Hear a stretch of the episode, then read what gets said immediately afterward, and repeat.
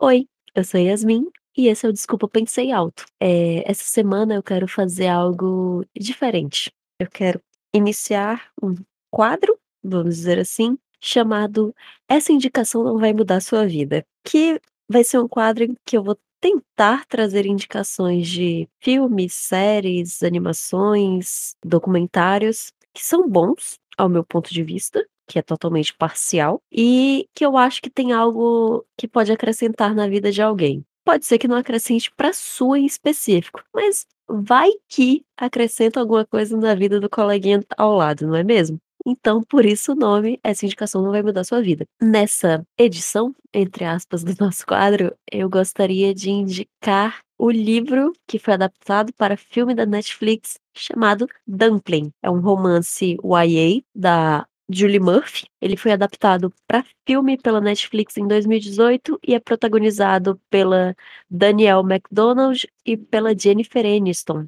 E ele é bem daquela safra dos filmes da Netflix, do tipo Para Todos os Garotos que Já Amei, Sierra Burgess é uma Loser, só que ele, apesar de ter essa roupagem de filme adolescente, clichê, ele traz algumas lições importantes e são essas lições que eu gostaria de compartilhar. Então, qual é o o enredo básico desse filme? Nós temos a Willow Jean Dixon, que é protagonizada pela Danielle Macdonald, que é uma menina adolescente, né, fora do padrão estético imposto pela sociedade, que é filha da Jennifer Aniston, que é uma ex-pageant queen, ou seja, é uma ex-miss. E nós vemos o desenrolar da vida da Willow Jean na pequena cidade de Clover City, que é no interior do Texas. Então, daí você já espera todos os clichês possíveis e imagináveis do universo. Por quê?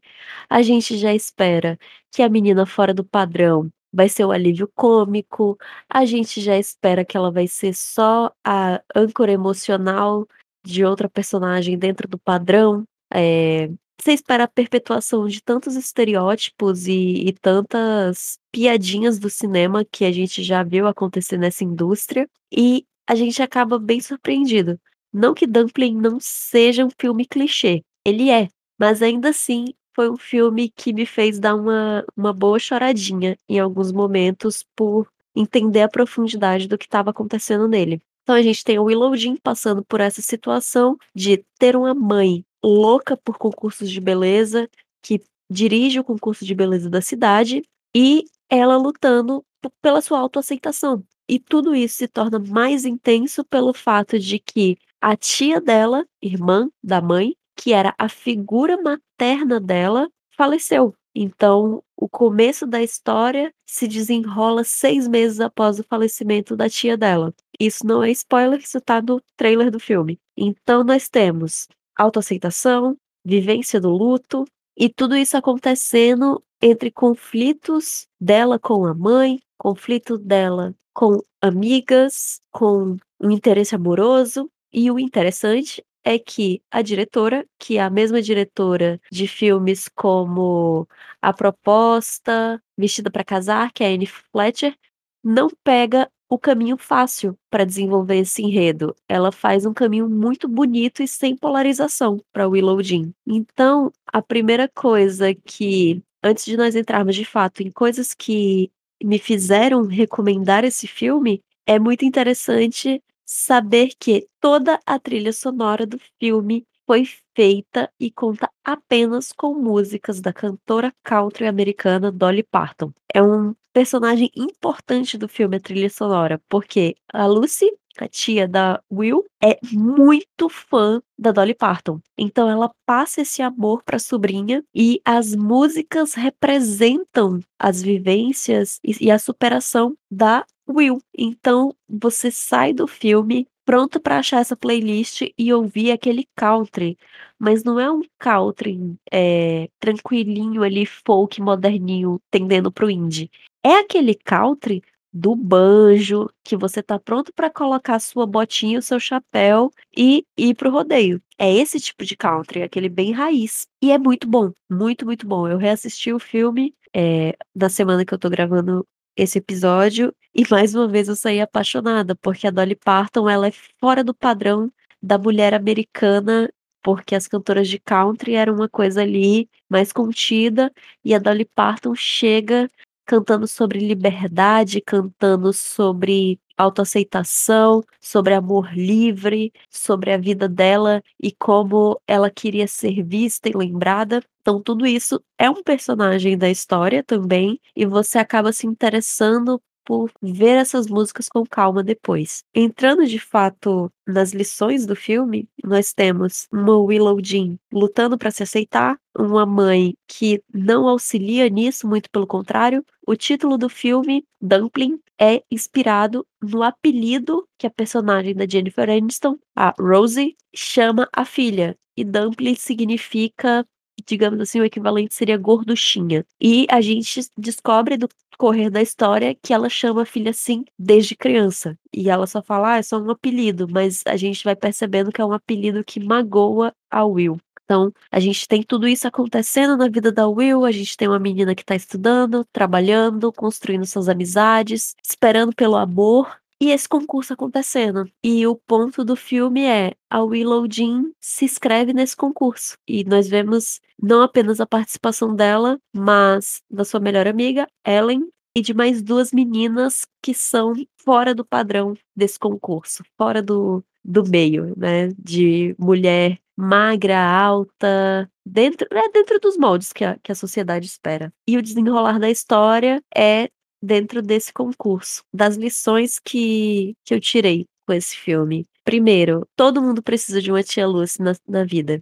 A tia Lucy aparece brevemente no filme. Ela tá ali nos primeiros 15, 20 minutos, nas lembranças de infância da Willow Jean. Ela nos contando, né, as lembranças de infância que ela tinha da tia, e depois ela só aparece em flashes ou então pessoas contando sobre quem ela era. E o que você aprende sobre ela é que ela era uma mulher feliz, presente, dedicada à sobrinha e aos seus amigos, e ela não permitia ser reduzida a uma mulher obesa. E há suspeita por parte da Rose e outras pessoas da, da comunidade, né, de Clover City, que a morte da tia Lucy foi causada pela obesidade. Teve um, uma parada cardíaca e morreu em decorrência disso, mas não há nada no filme que confirme esse ponto. Pura e simplesmente um preconceito por parte das pessoas. E o que você percebe é que a tia Lucy é um baita modelo de mulher feminista, sabe? E que ela ensina muito a Will e a Ellen, que é a melhor amiga dela desde criança. Ela não pede desculpa por ser quem ela é, ela ensina a sobrinha dela a amar o próprio nome, a amar o próprio corpo, a gostar da Dolly Parton, mesmo sendo algo que crianças não deveriam gostar. Ela celebra a sobrinha, sabe? Ela acredita no melhor das pessoas e no melhor do mundo e que as pessoas merecem isso. Ela é uma boa amiga, ela é uma boa familiar, ela é ela é tudo, sabe? Você se pega querendo uma tia Lucy. Então a primeira coisa que me veio muito à mente é todo mundo precisa de uma pessoa assim na vida. Todo mundo precisa de um parente, um amigo, é, namorado, namorada, namorade, que te olhe dessa forma, sabe? Que olhe para você como, como a tia Lucy olha para o eu e fala para ela que ela pode ser qualquer coisa, porque ninguém vence sozinho, né? A gente já é muito solitário e a vida já é muito egoísta para nós dizermos que nós não precisamos do apoio de alguém que nos ama. Então a gente precisa encontrar no mundo alguém com quem a gente compartilhe a nossa nossa identidade, os nossos sonhos, a nossa existência e de quem a gente receba aquele você vai conseguir, você é capaz, vai dar tudo certo. E acima de tudo, eu acho que se a gente não tem essa pessoa e se a gente acha que não é comum achar pessoas assim, cabe também uma pequena parcela em nós de nos tornarmos essa, essa pessoa para alguém, sabe? De encontrar pessoas que estão ao nosso redor e ser esse tipo de amigo, ser esse tipo de, de familiar, ser esse tipo de colega de trabalho, ser esse alguém que levanta pessoas e que motiva e que fala para elas que vai dar tudo certo. É, mu é muito incrível esse personagem da, da Lucy. É realmente um, um dos momentos do filme que, que me fez chorar. Foi justamente o momento que a Jennifer Aniston conta sobre o apoio da Lucy, porque a Lucy era a irmã mais velha, e aí ela conta que quando ela se inscreveu no concurso e venceu, a Lucy na noite anterior ficou a noite inteira costurando lantejola por lantejola no vestido dela, porque elas não tinham dinheiro para comprar um vestido de gala novo e, e fino. Então elas encontraram um vestido num brechó e a Lucy na noite anterior ficou a noite toda ali colando lantejola e arrumando, analisando o vestido para ficar mais bonito. E aí você percebe que a Lucy era o tipo de pessoa que fazia qualquer coisa por alguém que ela amava. É, separa com dois sentimentos. Você pode lembrar de pessoas que são assim na sua vida e se sentir grato, ou perceber que, que talvez você não tenha uma pessoa assim e que você deseja ter alguém assim na sua vida, e se você não tem, é, eu espero de coração que você encontre alguém que seja assim por você, porque toda pessoa merece ser amada dessa forma,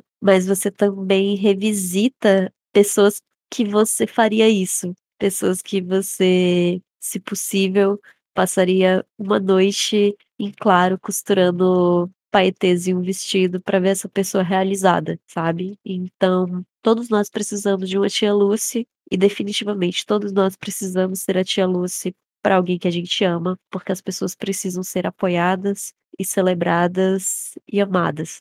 E o momento que eu amo dessa personagem é que a Will e a Ellen têm uma lembrança dela de nas férias a tia Lucy levar elas na, ela nas segundas-feiras na piscina pública e elas tomavam sorvete, passavam um dia, né, comendo rosquinhas e coisas boas, porque a tia Lucy dizia: não são só as sextas-feiras que merecem toda a atenção. Então, a gente não deve ficar esperando só sexta-feira, só o final de semana para ser feliz, porque a gente tem direito de ser feliz todos os dias. Eu acho muito incrível, sério, essa personagem é uma personagem secundária, né, entre aspas, que mal aparece no filme, mas ela tem lições, assim, lindas e, sem dúvida, o a torneirinha do meu choro abriu por conta da tia Lucy e pela personagem que que ela representa, assim. Continuando, a gente percebe que a Willow Jean, bem no começo do filme, tem uma certa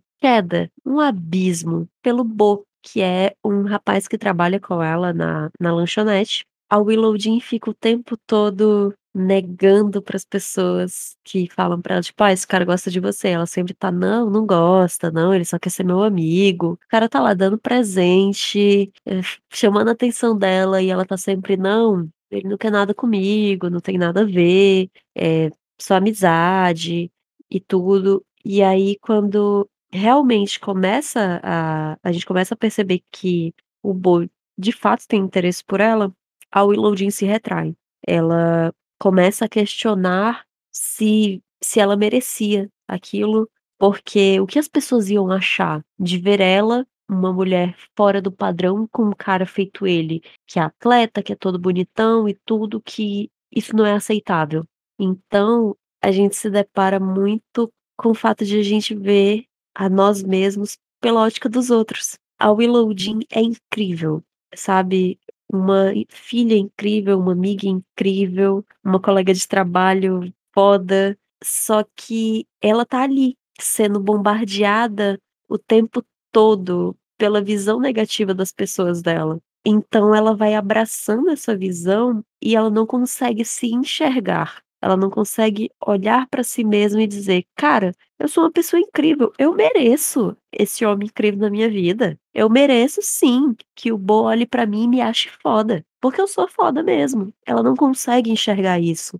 Ela foge muito do sentimento dela dos sentimentos dela e desse relacionamento, porque ela não acha que merece, sabe. Ela fica naquela questão de: "Não é pra mim". Algo muito, muito, muito legal desse filme também é o fato que o relacionamento dela, o interesse amoroso dela pelo Bo, não é uma questão principal do filme. Ele vem justamente fechar o nosso clichê de filme adolescente, mas não é o tema principal. Então, a gente ganha duas coisas nisso aí. É um do pacote 2 em 1, que é primeiro, a gente precisa sempre exercitar a nossa visão própria de si. E exercitando essa visão própria, a gente precisa aprender a enxergar os nossos pontos positivos. Porque com certeza quando alguém pergunta assim pra gente: "Ah, me fala aí 3 características boas suas", a gente trava, a gente fica que algo se você não trava, ótimo pra você, maravilhoso mesmo, você tá no caminho certo. Mas se alguém chegasse pra você agora, uma pessoa que você sabe que tá falando sério, perguntasse pra você: "Me fale aí de cabeça 3 coisas que você admira em si mesmo", a maioria de nós daria uma travadinha pra falar, porque a gente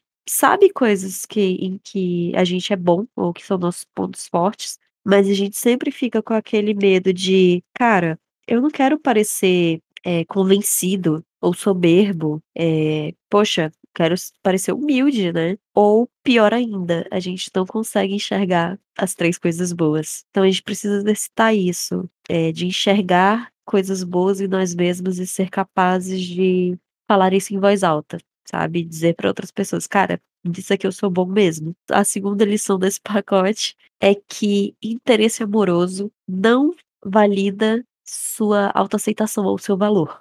Você não precisa de um relacionamento amoroso pra isso, você precisa só de si mesmo, sabe. Não é seu namorado, sua namorada, seu namorade, um rolo, de alguém que aparece ali na sua vida que torna você especial, que torna você gostável, não. Quem torna você uma pessoa completa, gostável incrível é você mesmo. Então, não aceite entrar em um relacionamento com uma pessoa que não te enalteça e que não diga pra você o quanto você é incrível, porque ninguém merece estar em um relacionamento em que a pessoa não vire pra você e fale: "Cara, você é incrível, você é foda, você é sensacional". Então não aceite menos que isso, porque você é completo sem ninguém, você não precisa de uma pessoa te dizendo isso. Continuando, eh, e essa é é bem óbvia, mas se tratando de um filme mais voltado para o público adolescente, é importante esse reforço, que é: não julgue um livro pela capa e nem julgue um corpo pelo seu tamanho. É repetido algumas vezes no durante o filme pela Rose: "Ah, se a Lucy tivesse se cuidado mais, se a Lucy tivesse emagrecido, se a Lucy isso, se a Lucy aquilo", sempre jogando a morte da Lucy na responsabilidade do sobrepeso.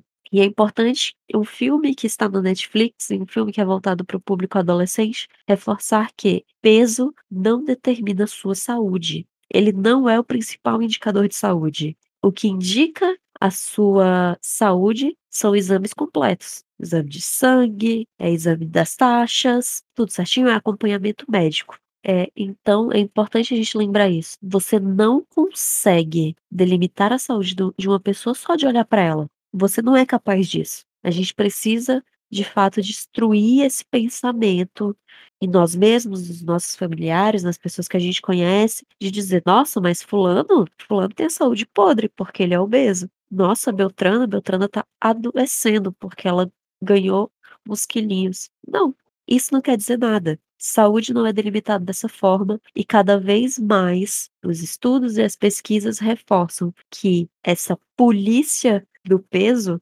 inclina as pessoas a distúrbios alimentares graves. Você ficar repetindo isso pra alguém, não vai fazer a pessoa acordar e: "Oh meu Deus, de fato, você falou tanto no meu ouvido que eu vou correr atrás e perder peso", porque você quer flor de candura, pelo amor de Deus. Se você faz isso, você está reforçando o estereótipo social, você está reforçando todo tipo de discurso negativo na sociedade e você está inclinando uma pessoa a ter um distúrbio alimentar pra ser aceito. Ninguém precisa se encaixar no nosso padrão estético pra ser bonito, pra ser saudável, pra ser aceito ou pra ter um corpo do verão. Corpo do verão é um corpo que usa roupa de verão ou biquíni, sunga, maiô, não sei, sabe.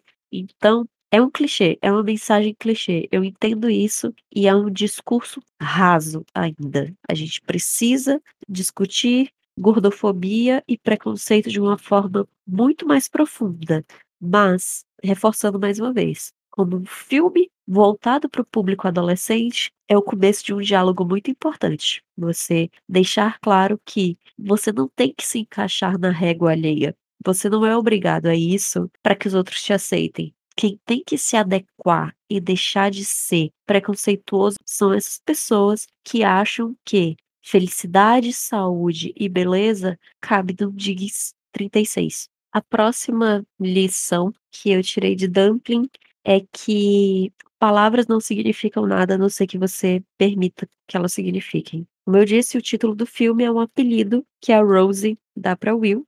Ela se incomoda muito, muito com esse apelido. É uma coisa que a gente percebe que, que machuca ela. E agora eu explico por que eu falei que as palavras só têm o poder que a gente deixa elas terem. É, isso não quer dizer de forma alguma que, ah, mas você recebeu apelido quando você era adolescente, praticaram bullying com você, ou agora na faculdade, é, na vida adulta, praticam mobbing com você. Que caso vocês não saibam, bullying se encaixa é, até ali a idade escolar, da faculdade e mercado profissional, é tipificado juridicamente como mobbing que seria essa mudança que aí encaixa dentro do mobbing, inclusive o assédio moral do trabalho. Ah, é só uma palavra, é só um comentáriozinho. Não é só um comentáriozinho. Se te magoa, se te machuca, não é só um comentáriozinho. E a gente precisa aprender a ouvir isso, sabe? A ouvir das, das outras pessoas o que incomoda elas. Não é porque, para mim, é só uma palavrinha que eu possa relativizar o sentimento alheio. A gente percebe que a Willow Jean odeia ser chamada de dumpling. É só uma palavrinha. Mas no momento em que a melhor amiga dela percebe isso, que a mãe dela percebe isso, você sente a libertação da personagem. De depois de 17, 18 anos, finalmente perceberam que ela odiava aquilo. E começaram a tentar não chamar mais ela daquilo. Então, que a gente possa exercitar empatia. E que se a gente não tem empatia, que a gente aprenda a ter. Que para exercitar a gente tem que ter, né, primeiro. Que a gente aprenda a ter, de verdade, e ouvir as pessoas. Não sou eu que dito o que é preconceito, é o ofendido. Não sou eu que dito o que chateia as pessoas. É quem está triste, quem está chateado. O espectador, ele apoia. E a gente tenta apoiar sempre ao lado certo, de preferência. Quase caminhando pro, pro final da nossa lista de lições nós temos uma das cenas mais emotivas desse filme, na minha opinião exclusiva, que é o momento em que a Will define lealdade.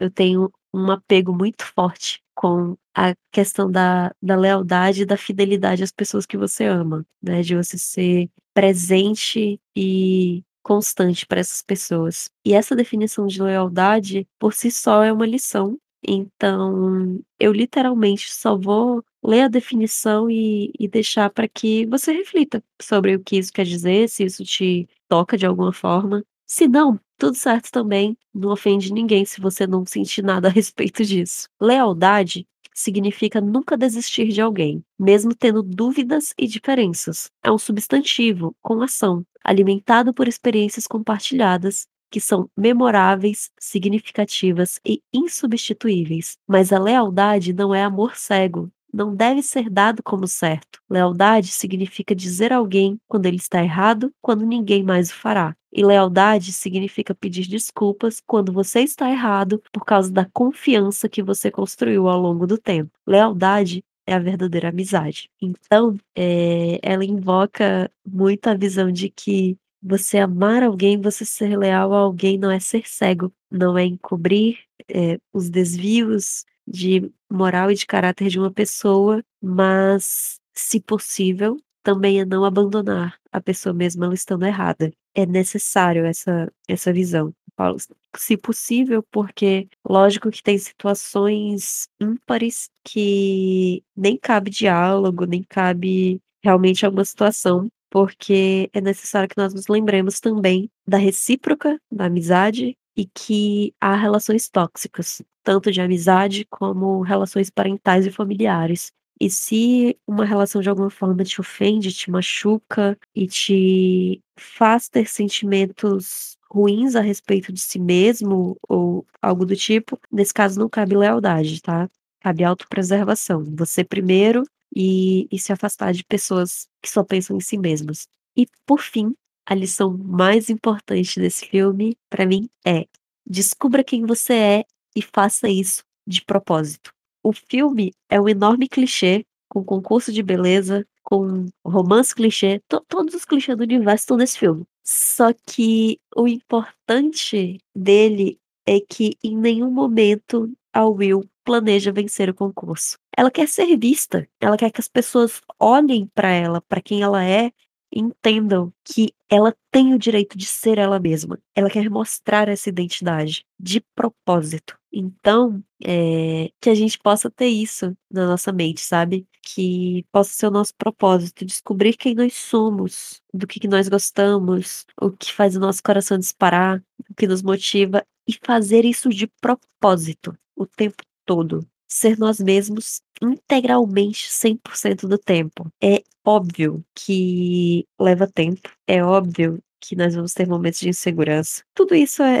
lembrando que isso aqui são bem lições bem clichês e que exigem muito pra serem aplicadas no mundo real, mas são pequenas âncorazinhas de lembrete pra gente sempre ter essa lembrança realmente de nos alinhar com algumas dessas coisas. Então, um filme da Netflix, voltado pra adolescentes, me fez chorar. Eu chorei de fato vendo esse filme, porque toda a discussão sobre autoaceitação, sobre reconstruir relacionamentos familiares perdidos, sobre amizade, sobre lealdade, sobre acreditar no seu próprio potencial, me comoveu. Eu estava em um dia sensível, mas também tudo isso me comoveu e me deixou com o coração quentinho. Tem outras coisas, outras lições que podem ser extraídas desse desse filme, mas eu não queria dar spoiler a respeito dele, eu contei coisas bem relativas e que não afetam profundamente alguns pontos da história. Recomendo muito,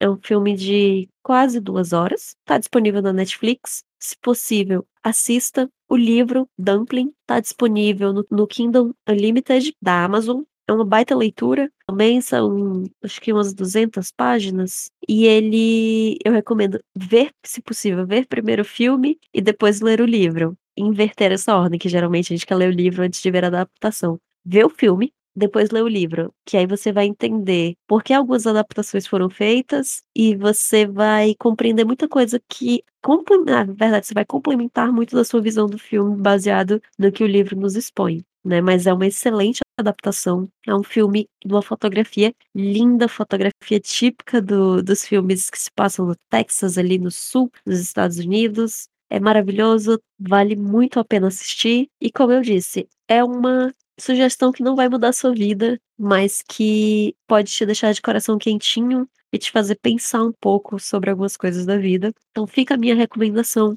Espero que de alguma forma as lições, entre muitas aspas, que eu trouxe aqui façam algum sentido pra você. Como eu disse, são pequenas pedrinhas, pequenos tijolinhos na construção de um pensamento mais evoluído, um pensamento mais alinhado com aquilo que é correto socialmente, e a construção desse pensamento só vem por meio do esforço, sabe, o esforço da gente construir uma visão menos preconceituosa, menos machista, mais empoderada, mais consciente, lembrando que autoaceitação e tudo ligado a isso exige um esforço descomunal das da gente às vezes, então se você puder, faça terapia, busque ajuda, eh, terapia não é só pra quem tem problema psicossomático, terapia é pra todo mundo, e ajuda muito a gente a ter uma visão mais positiva de nós mesmos, a nos entender melhor, entender os nossos próprios sentimentos, eh, se eduque sobre feminismo, sobre o que é gordofobia, sobre ser mais body positive, sobre como apoiar essas causas. Se você é uma pessoa dentro dos padrões do que a sociedade considera saudável e bonito,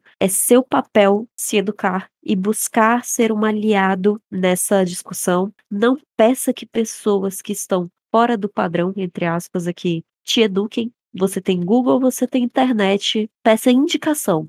Chegue pra essas pessoas e diga: "O que que você me indica ler?". Não chegue pra ela e fala: "Me ensina". Ela não tem obrigação de ensinar, você que tem obrigação de ir atrás e aprender. Então, busque se educar, busque conhecimento, já diria ET Bilu, pra ser uma pessoa menos preconceituosa, menos idiota, tanto na internet como no mundo. Beba água, que faz bem pra pele e para os rins. E é isso, espero que tenha sido proveitoso pra você esse episódio. Como eu falei, a intenção era ser realmente algo mais leve, sem tanta seriedade, só uma indicação de algo que eu achei válido. Espero que quem for assistir goste, se você gostar, por favor, me deixe saber. Obrigado quem ouviu até aqui. Desculpa Pensei Alto está disponível no Spotify, no Google Podcasts, ou no anchor.fm barra alto, que você consegue ouvir no seu navegador. Caso você queira me dizer o que você achou, você pode me encontrar no Twitter, no arroba, literalmente a palavra arroba, underline IAS. Me procura lá pra gente conversar a respeito. É, se você tiver sugestões de